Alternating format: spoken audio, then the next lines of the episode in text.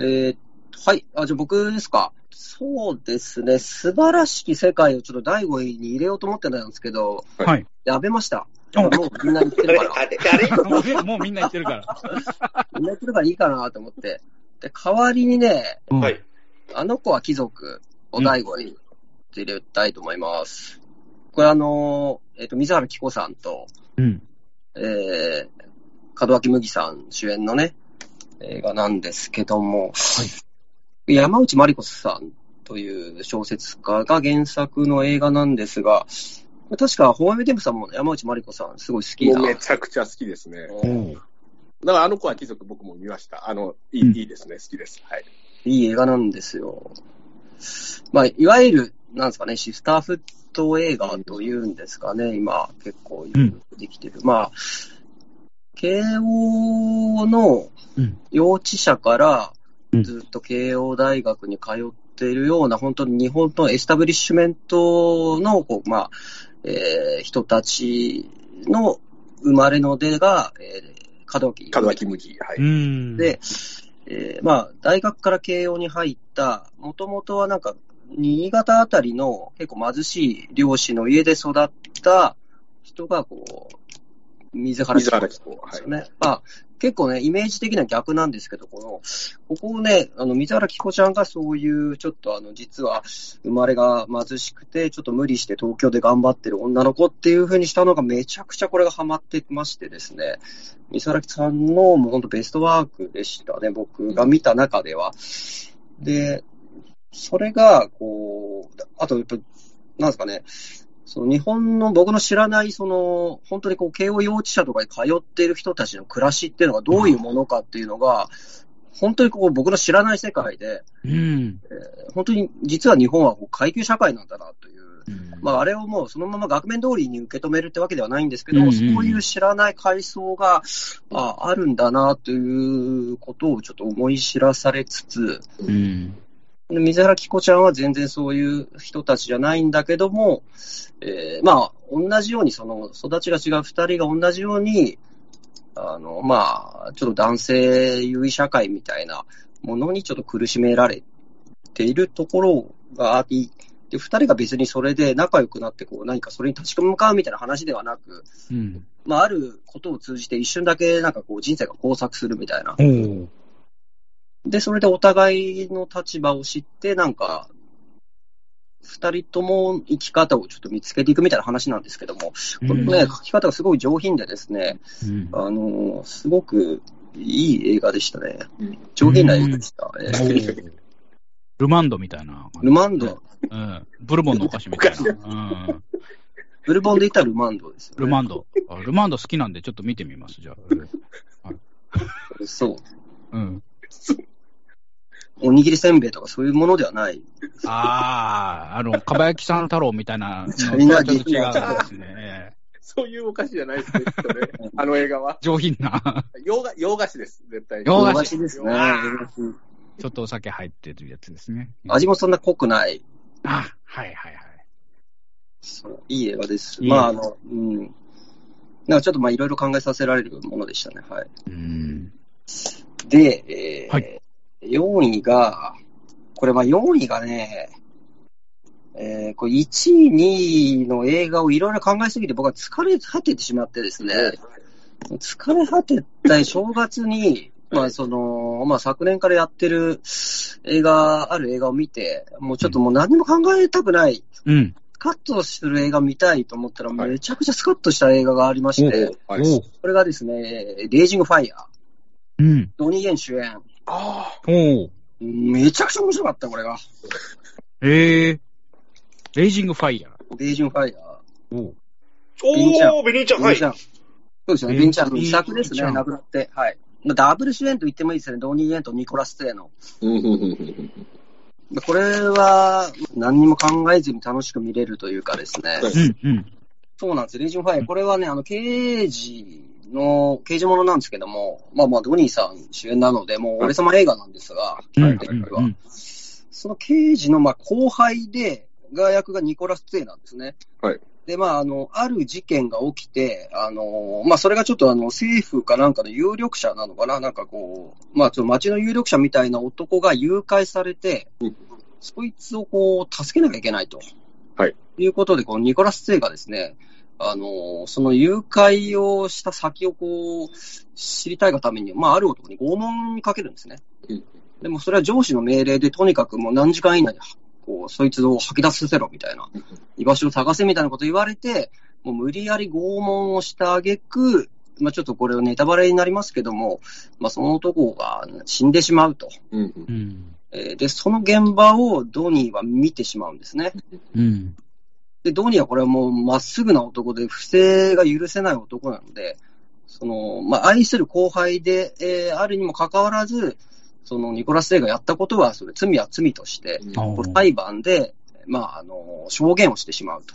はあはそのために、こう、ニコラス・セイは、こう、上司からの命令だったにもかかわらず、こう、自分は納得しないのに、こう、うん刑務所に入ってしまうんですね。うん。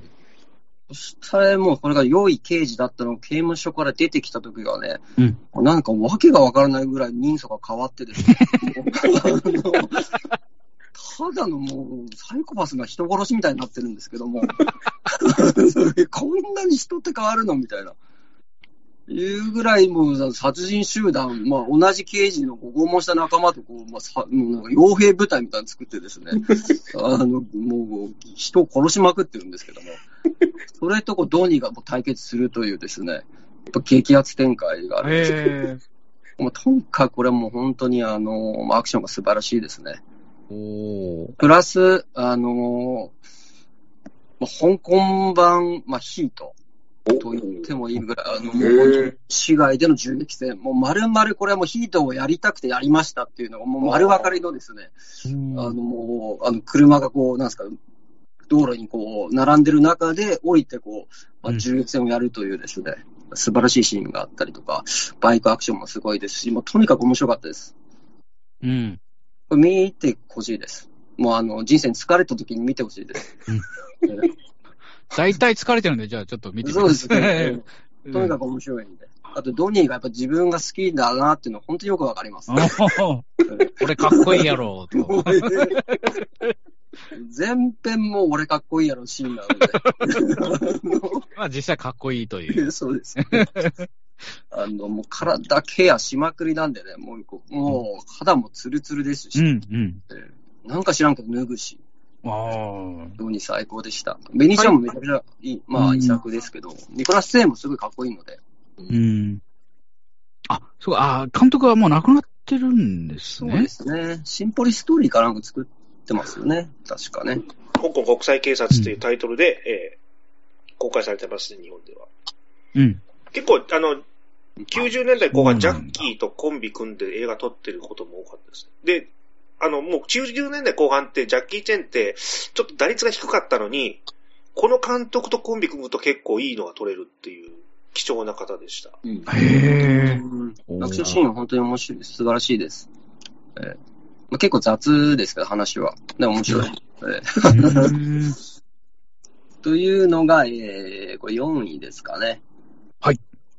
はい、えー、3位はね、は、3位はね、僕もあの、スーサイドスクワットですね。おお。ええ、本当に面白かったです。うんもう、これも本当にもう、まあ、いろいろ考えたりはしましたけども、やっぱめちゃくちゃうまいですね、なんか。うん。ピースメーカー最高じゃないですか？ピースメーカー誰でした？っけピースメーカー、あの、変なファラオみたいなヘルメットかぶった、あの、平和のためにはもう、全員殺すみたあれ、いな。ジョジョン・シナがやってたやつですかね、確か。あジョン・ジョンシナかはいはい。はいはいうんあれね、スピンオフでまたあのドラマが作られるというぐらい人気がああ、ってそう、なんだ。すげえ良かったですね。全員良かったですね。良かったっすあね気持ち悪いつぶつぶのやつもすげえ良ポかったポルカドットマンね。うんあの、あれ、蔵六の奇病ですか？ね。日野日出志先生のと同じですよね。あれ読んでんのかなって思いましたよね。すごいですね。やっぱり、ジェームズ・ガン。ね、すごい。素晴らしい。え、あの、音楽もやっぱりあの、タランティーノばりのあの、あ。映画サントラ欲しくなる監督うんうん。うん。良かったです。なんかあの、 Spotify にあの、今年のジェームズ・ガンが選んだサントラみたいなのがずっと上がってるらしくて、2022年も早速上がってて聞いてみたんですけど、かっこよかったですね。はい。日本の、なんか、J-POP とかも結構聞いてて、何作か日本のあの、アーティストのも入っててですね、あの、すごい、あ、なんかいろいろ聞いてんだなって思いましたね。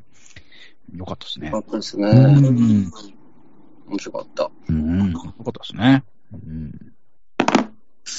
それでうん、えー、まあそうですね、2位が、まあもう2位も1位もこれ一緒みたいなもんなんですけども、あんまり順位的には。まあはい一応順位つけたんですが、まあ2位はプロミシング・ヤング・ウーマうんンにしました。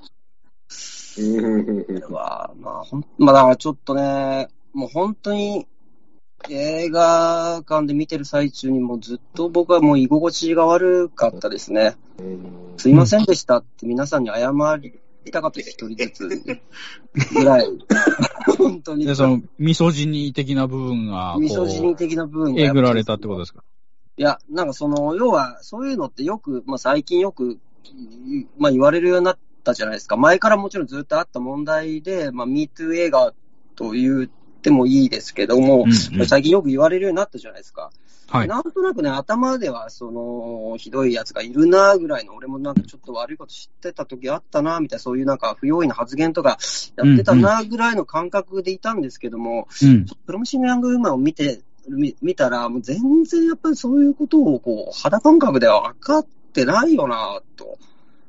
こう思って、やっぱこう、朝起きて、こう、寝るまでの間、四六時中、なんかこう、性的な目線を浴びせられることのきつさみたいな。のが、やっぱ映画見てると、やっぱすごいわかるじゃないですか。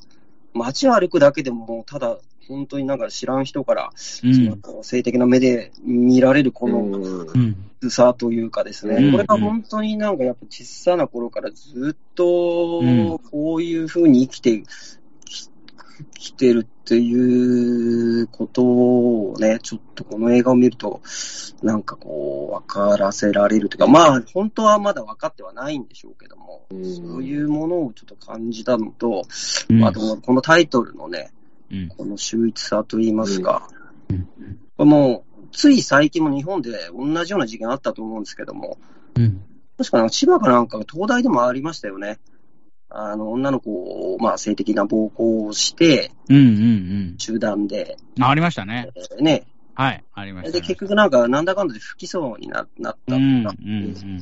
そういう話もあって、結局それは、えーなんかまあ、前途ある若い子たちの、えー未来を閉ざしたくないので、うん。というような話なんですが、じゃあ閉ざされたその女性たちはどうなるのかといううん。ので、このプロミシング・ヤング・ウーマンといううん。タイトルにはなってるんですけども、うん本当にそういうことですよね。んまあふざけるなという思いがもうすごいあって、やっぱ、しかもまあ映画として面白い、うんこれ面白いというか、まあ映画としてね、どうなるのかっていう、その復習の方法もすごい練られてうん。た上で、まあラストとかも、能天気な終わり方にしてない、やったぜ、イエーイみたいな感じにはしてない、なんかこう、ズーンとくる終わり方にしてまして、いや、ちょっと、すごいなぁと思って、もう、うんいろいろ考えてしまいました。うん。えー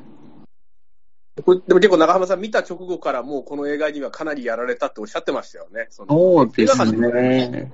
映画館で見て、やっぱなんかちょっとその、面白いじゃろう、これ、つってな、なんか不用意な発言を僕はしてたなと思ってですね。うんうんああ。面白いじゃろうと思って。面白くないじゃろ、と。それは面白くないじゃろうが。広島弁で。思ったりしたので、そういう発言がこう、気楽にできる社会っていうのがもう、そうそういう空気もも醸成されていたというそういうことなんこですよね。とですよね。だからそこにまあ本当に普通に何の疑問も持たずに乗っかっていて、なんならまだ私はそこにいるかもしれないみたいな、ちそうそうょっとやっぱり、なんですよ。ええやっぱ加担してる感じはしますよね。うん。まあ、そのある、その女性の、まあ、まあ、フェミニストと言われてる方が言ってたのは、本当に、その、普通のおじさんというのは、うん。えーもう自覚はないけれども、女性差別をしてる、女性差別主義者になってるんだよ、みたいな。うんうん。自覚なきですね。うんうん。えーということを言ってて、そんなもんかね、なんて感じで思ってたんですけども、そうだ、そう、そんなもんなんですなぁと、そんなもんなんですよと。うん。本当にちょっと、なんかこれはもう社会構造の話と自分を身につけてしまった、そうんの自覚ない行動についてもそうなんですけども、なんかそういうのをね、まざまざと考えさせられましたね。うんう。ん。えーというのうんが、プロミシング・ヤグーマン。もう本当にすごい作品です。キャリー・マリンゴがめちゃくちゃすごい演技してますね。おー恐ろしい映画でした。ということと、プラスで1位、これもね、1位がね、これ矛盾するのかもしれませんけれども、うん。1位も同じようなテーマを扱った映画で、はい。あの、ラストナイト・イン・奏法なんですね。これ僕は、あの、めちゃくちゃ面白かったんですよ、見て。これもその60年代のロンドンを舞台にして、えーまあ、ある女性が、えーまあ、夢を見て、ファッション業界で夢を見て、ロンドンにやってきて、うん。えーまあ、そこで成功したいと思ってたら、うんえー60年代のロンドンを舞台にはしてないな。現代を舞台にした女して女の子がロンドンに来るんですけども、そこで、えーまあ、その子がちょっと能力があって、あるうん特殊能力が過去を原始するというか、まあ、霊が見えるのかな。うん。霊が見える女の子で、えーまあ、そこで昔あった出来事、女の子にあった出来事を原始して、まあ、ちょっと自分とその現実がシンクロし始めて、えーみたいな話なんですけども、まあ、これもその、やっぱりその、夢を見て東京に出てきたりとか都会に出てきた女性がどんな風に性的に消費されていくのかというものを描いた映画で、えーこれもやっぱあの面白い、面白かったんですよ。エドガー・ライトがこういうテーマのものを取って、あで、まあ、まあ、いろんなね、その、そういうテーマ、まあ、あの、ミートゥー映画みたいなフェミニズムに関して、性的暴力に関しての映画を、えー、まあ、と、エドガー・ライトが撮ったっていうのもまたすげえなと思ったんですけども、しかもエドガー・ライトなんで映画的な、こう、テクニックを、まあ、超駆使して、いろんな過去の映画の引用的なものを使って撮ってて面白かったなぁ、なんつって、俺は、能天気にですね、映画館を後にしたわけですよ。うん。それでツイッターでこう、なんかう、ん。みんな、これどんな風な感想を書いてんのかななんて検索したら、うん。結構評価が分かれてまして、うん。で、やっぱり女性の人でそういう、あの、まあ、ジェンダー的な問題に敏感な人は、結構やっぱ批判してたんですね。ラストナイトイン奏法。で、なんでだろうと、やっぱり思っていろいろ、まあ見ると、まあそのプロミシング・ヤング・ウーマンにはなくて、ラストナイト・イン奏法にあるものっていうのが、その直接的な性暴力のシーンを入れてる入れてないみたいな。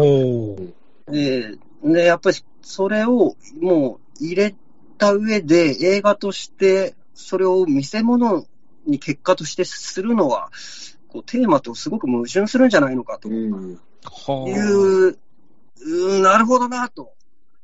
確かに言われてみれば、確かにそうだよなとも思いつつ、うん。でも映画として面白かったし、もう訳がわからなくなって、僕はレイジングファイヤーに駆け込んだわけですよ。もう、ドドニーさんっつって。開けてくださいっつって。真逆な映画ですよね。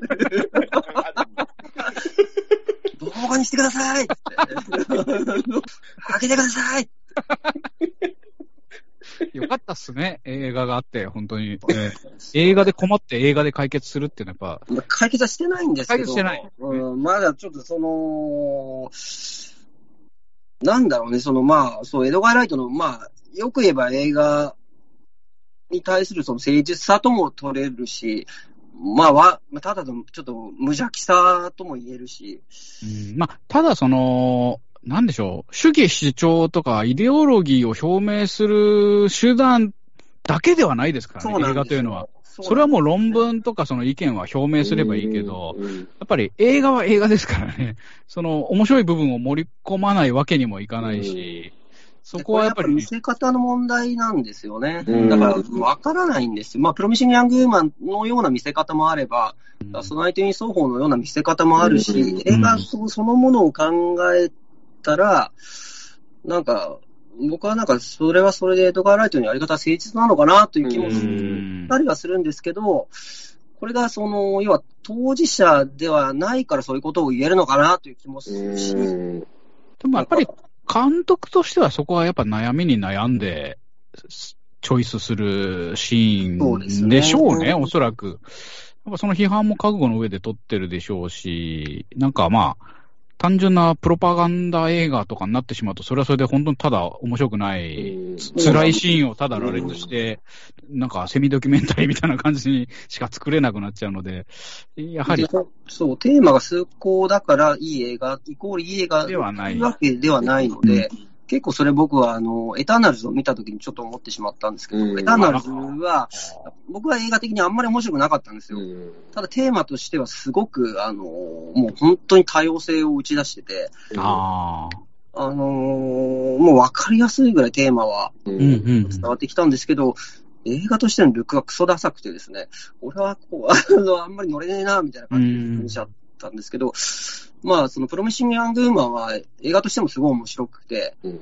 うんで、ラストナイト・イン・奏法は別のやり方でやっぱり面白くてですね、あのーなんですかね、プロミッシング・ヤング・ウーマンの方は、これは、なんかこう、いずーっとなんか胃が痛いみたいな感じで見てたんですけど、うん。ラストナイト奏法はややっぱりこう、ホラーの演出とかがすごくやっぱ上手いから、楽しかったりもするんですよね。うんドキドキハラハラで。どうなるのかどうなるのかみたいなのと、やっぱりこう映画的なこの、映画でしか見せないようなシーン、うんあの、その幻想と、ね、現実がこうごっちゃになってきて、それをぶち破るシーンとかが、素晴らしいシーンがいっぱいあって、えー、わけがわからなくなって、結局のところはやっぱドニーさんです。ドニーさん。ドニーさんが1位です。なっちゃった、1位になっちゃったじゃないですか。入れ替わったじゃないですか、今。まあインファイヤーが1位です。堂々。堂々1位。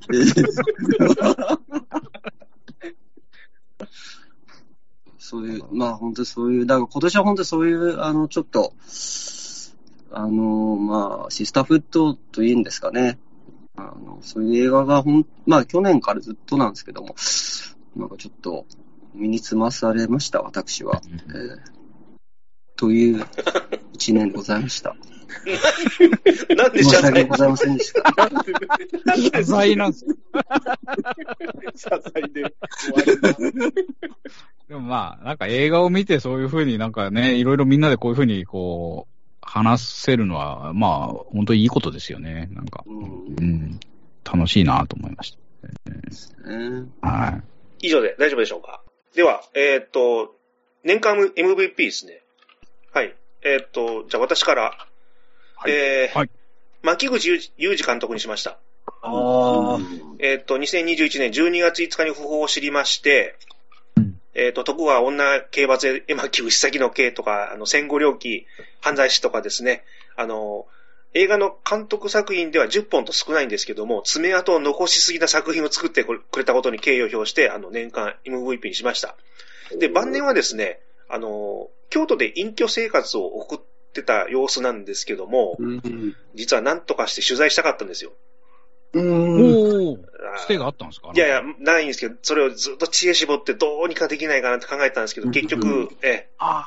実現できず、病床のベッドに押しかけるとかそういう。そうですねあれですかね。奥崎健三スタイルで、マイクを突きつけるっていう。ねやばいっすね。それそれももう叶わぬ夢で。で、もしかしたらね、あの、今後関係者の方とかもし出会えれば、ああ。うん取材できたらな、と。そうですね。特別ゲストの回とかも人気ですからね。やっぱりうん、こういう、いいですよね。以上でございます。はい。じゃあ、じゃあ次私からじゃあいきます。はい。私はあの役者のですね、あの岡田将生さんですね。ああ。あの、今年だと、例えばあの、石川慶監督、あの、愚行録とか、蜜蜂と遠雷の監督が撮ったアークっていう映画であったり、あとはドライブ・マイ・カー、あとドラマで言うとその大豆田とわ子だったりですね。あとあの、リメイク版のキューブ。はい、あのヴィンチェンゾ・ナタリのキューブのリメイク版って今年だったんですけど、はい。あ、去年か、その、去年だったんですけども、まあちょっとこの映画はなかなか点々点な映画なんですが、うん、まあ、この岡田将生がものすごいですね、もう、うん、もう、もう一人奮闘してこの映画の底上げを図ってると。なんかこの今、邦画界はこの岡田将生がこの難役を全部岡田将生に回ってきてるんじゃないかもうこの回しっぷりというか、もう素晴らしいなと。もう今年は飛あの飛躍の年でさらに頑張ってほしいなという意味も込めて岡田将生に MVP としたいと思います。ライブ前からも確かに難役でしたもんね。難役ですよ。うん。難役でしたね。あじゃあ僕にちょっと言っていいですか、じゃあ。はい。僕、まあ、さっき言ったそのドニーさんにしようかなと思ったんですけど、はい、まあ、いろいろ考えて、うん、あの、一緒にエヴァンゲリオンを見に行った、あの、うん、K さん。K さん、はい。ええ、あの、鶴巻和也がとにかく良くない、クラッシャージョーを見ますと言って、こう、はい、えー、映画館を後にした、あの、計算にします、怖かったっすね。なんか、また悪い癖が出たみたいな、まず最初のつかみがまた怖くてね。また悪い癖が出たと言ったのは、あの、エヴァンゲリオン9を見た、ね、あ、9の方だ。すみません。もうちょっと K さんの発言は本当に揺さぶられますよね。えー、K さんはね、その後ね、後日談として、うん、あの、もう一回見に行ったそうです。で、もう一回見に行って、その後僕に会った時に、えー、感想は、えー、一言も変わらないと。あやはり面白くないと。な。もう素晴らしいですよね。自分の意見を持つっていうのはこういうことなんだなって思いましたね。決して曲げないというね。別にあの、ダメだとは言ってるわけなんですけども。うん、俺には響かなかったよと。鶴巻和也はダメだとは言ってました。うん。鶴巻和也をとにかくこう、スケープゴートにしようとする、あの、ね、恐ろしい人ですね、なんか。ね、超頑張ってますよ、鶴巻さん。いや、もう超頑張ってると思いますね。うん、偉いですよ。あじゃちょっと、私言っていいですか？ちょっとあのー、やっぱり監督、ジェームズ・ガンさんをあげようかと思ったんですけど、うん、もう1位にも上げてるので、ちょっとあのー、熊田陽子さん。はい。これあのー、ザ・カボチャワイン・アナザーという映画に出てるので、これも映画のね、MVP として。で、今年はね、あの、ウーマナイザーという、あの大人のおもちゃ。でしたっけ、あれ？え？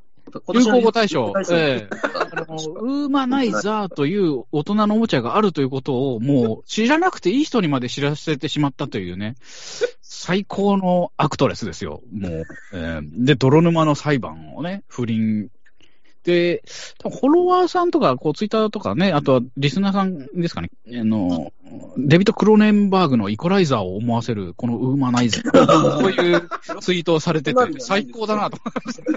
それも含めて、ちょっと僕の中では今年、熊田陽子さんが、で、あの、熊田陽子さんのそっくりさん、ね、熊入さん、もともと大好きだったんですけど、あの、やっぱ本家がすごいなって思いましたね。えー、あの、熊入の日じゃないなって思いました、そうですね。えー、よかったっす。えーあれ、クリトリスを吸うんでしたっけ？クリトリスをすごい吸う機械らしいですよ。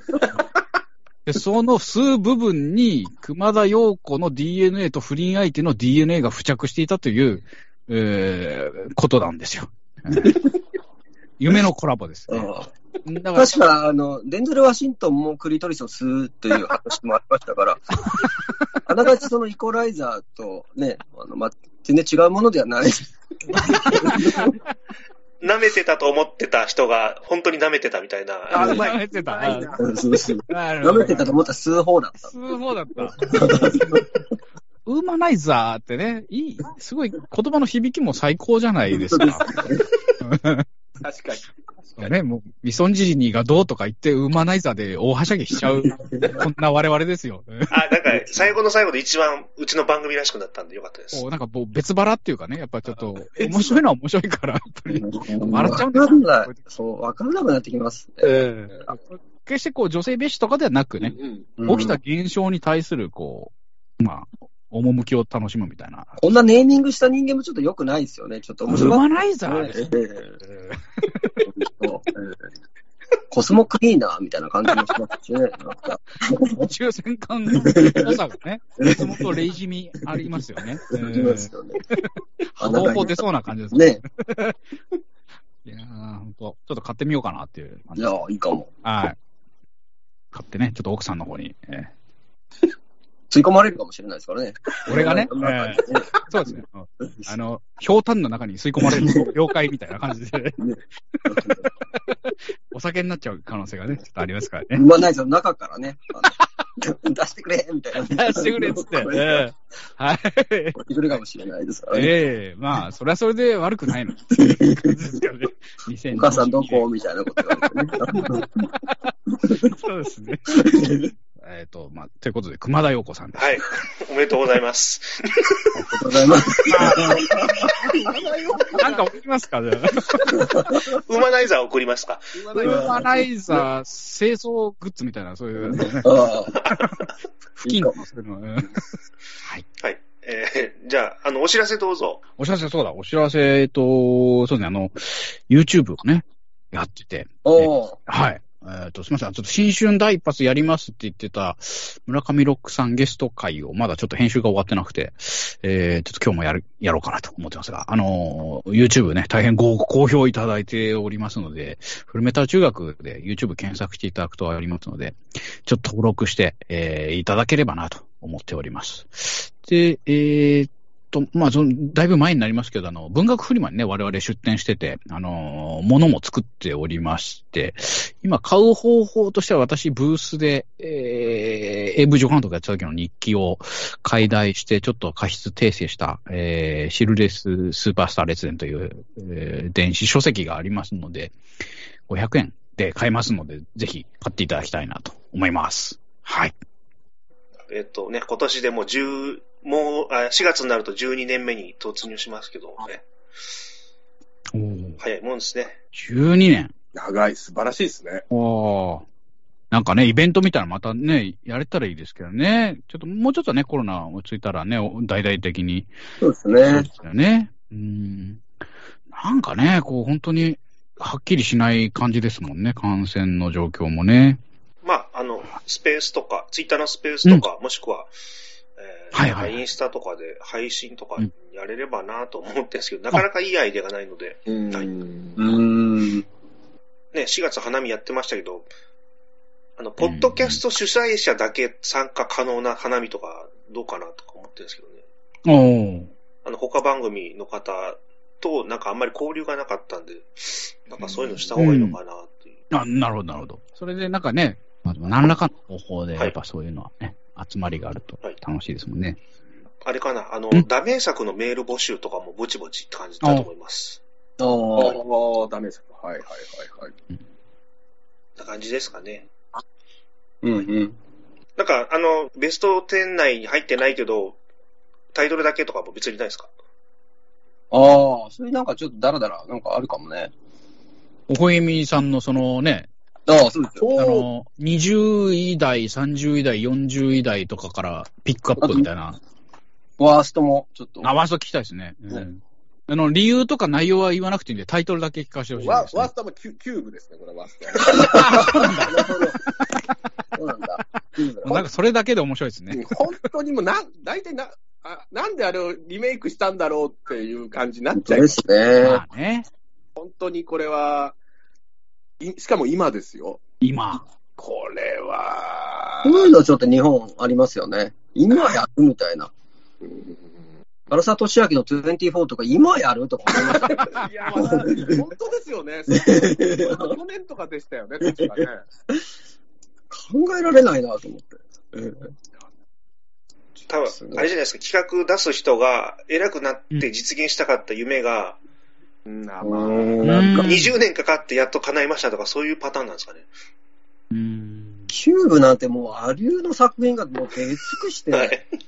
もうね、みんなもう、わね、もう、赤役してる時にやりますからね、うんそうなんですよ。本当ですね。ほとんどもう、その、なんていう、真新しさはないですよ。もう、はい。ここが一番すげえよ。オリジナルのもの以上のものっていうのは正直なくて、オリジナルのもの以上は唯一岡田将生の開演だけなんですよ。あれ、誰あれ、高志山崎？高志あ、え、監督、いや、山崎隆ではない。ああ、そうなんだ。誰だったかな？すみません。キュキューブーって叫んだりするんですか？ね。キューブが来た そうなんですよ。それ、そのシーンがあったら面白かったですよ、それは。なんか、あの、まあまあ、これも良かったよみたいなのないですか？デューンですよ、デューン。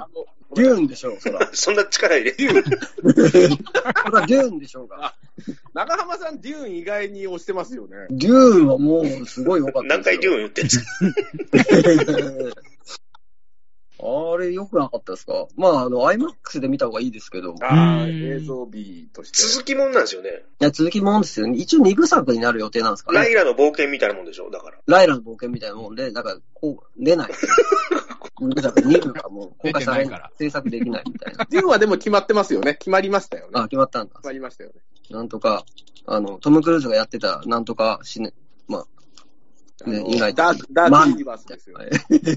ダークユニバースみたあいな。の何でしたっけね、トム・クルーズのマミマミーみたいな映画ですよね。全然面白くなかったさ、あの、今年入って公開されて、なんか見てよかったっていうのはあります？なんか今年見とけみたいな、新春で。例えば、あの、ノーウェイホーム見たとかは、皆さんまだ見てないですか？あ僕月曜日に見に行くつもりです。あ、見に行くんだ。はい。もうでもすごい評判いいですね、あれね、今、タイムライン上は。すごいっすね。ちょっとあの、平日の空いてる時にちょっと見に行こうかなとは思ってるんですけど、すくかどうかもちょっとわかんないんで怪しいですけどね。やっぱそのネタバレがね、結みんなねになるんで、早めに見ないとそういう情報が入ってきちゃうっていう怖さがある映画っぽいですね。まあ全部のシリーズ見た方がいいみたいなね、なんか町山兄貴が書いてましたけどね。兄貴が。ええ で、みんな。うん。で、アメイジング・スパイダーマン嫌い勢が、こうね、え、アメスパも見ないといけねえのかよ、みたいなことをこう言ってて。多分何日か後に多分マッチが、あの、不用意やネタバレをして、こう、炎上しそうな予感もします。やってほしいですね、それね。恒例の。で、またうん喧喧嘩するんですか？喧嘩して、言い訳いっぱいやって、ね。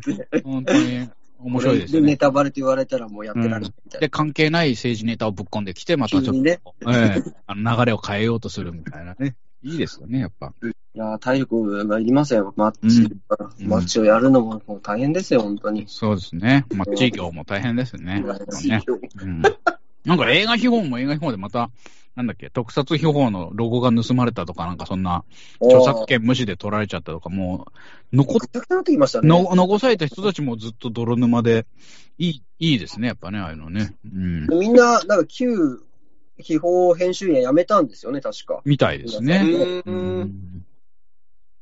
ギンティさんとかも、石川力夫さんとかも辞めて、やめてや、めちゃったんだ。そうそう。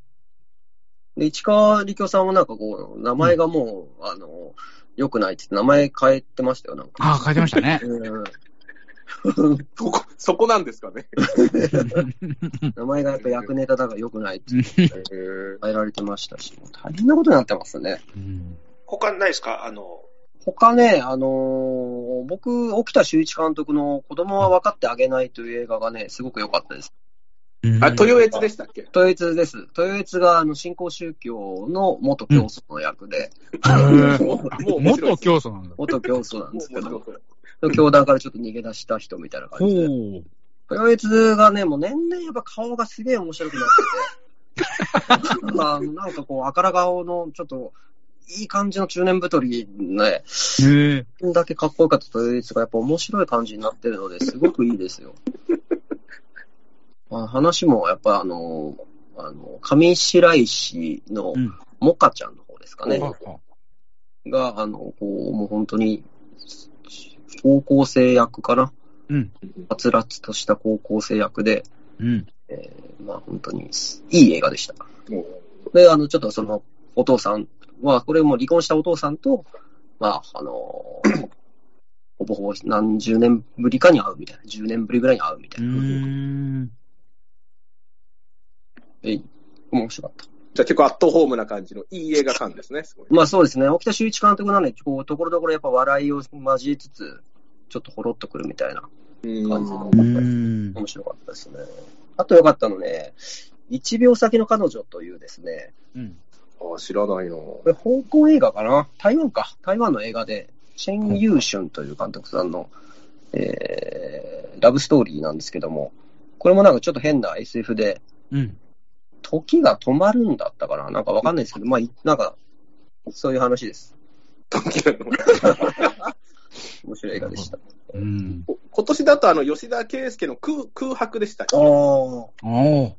あの、万引き犯、万引きした女の子を追っかけた松坂通りの店長が、うん。まあ、それで、その女の子が事故にな、事故で亡くなってしまうということで、そのお父さんの古田新太から責められるみたいな。ああ、あの、古田新太の泣き顔がすごい面白いポスターの。お泣き顔いい顔なんか、もうすぐアマプラで見れるみたいな、なんか、あうん、あーちょっと見てみよこれは、あの、絶対、空白おすすめですね。あう。